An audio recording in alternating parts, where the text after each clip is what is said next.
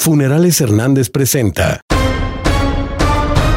Estas son las 8 de Ángulo Informativo.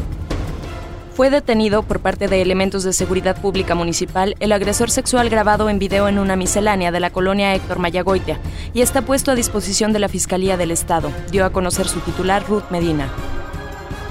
Niño de tres años fue golpeado por la expareja de su mamá en el fraccionamiento Los Duraznos por haber terminado la relación con él. La denuncia la puso la madre del infante se reciben en el Centro de Rehabilitación Infantil Analco con mayor frecuencia niños de entre 13 y 14 años. Al momento hay 4 de los 18 que tiene de capacidad el CRIA y próximamente se podrá atender a 14 niñas, explicó Sandra Corral, directora del DIF municipal. El ajuste al precio del transporte público se tiene que valorar técnica y socialmente. Solo en Durango se hace un descuento del 50% a estudiantes y adultos mayores. En otras ciudades se les cobra tarifa completa, enfatizó Raúl Medina Samaniego, líder del sindicato de la Alianza. Regresarían a clases presenciales las escuelas privadas, solo en sus niveles superiores. Las públicas aún no están en condiciones, manifestó la regidora Rosy Asensio. Las instituciones privadas volverían con un compromiso entre directivos, alumnos y padres de familia.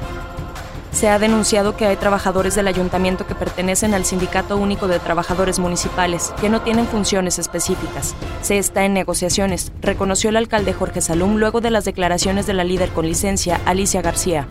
Es un gran candidato, va a ganar su elección, va a representar a los jóvenes de Durango, va a representar un sector que es muy importante, que ha estado olvidado. Ganaremos el Distrito 5 con Danielo Hernández, aseguró el delegado nacional de Morena y coordinador de la bancada partidista en la Cámara de Diputados, Ignacio Mier, durante recorrido en Centro Histórico de Durango.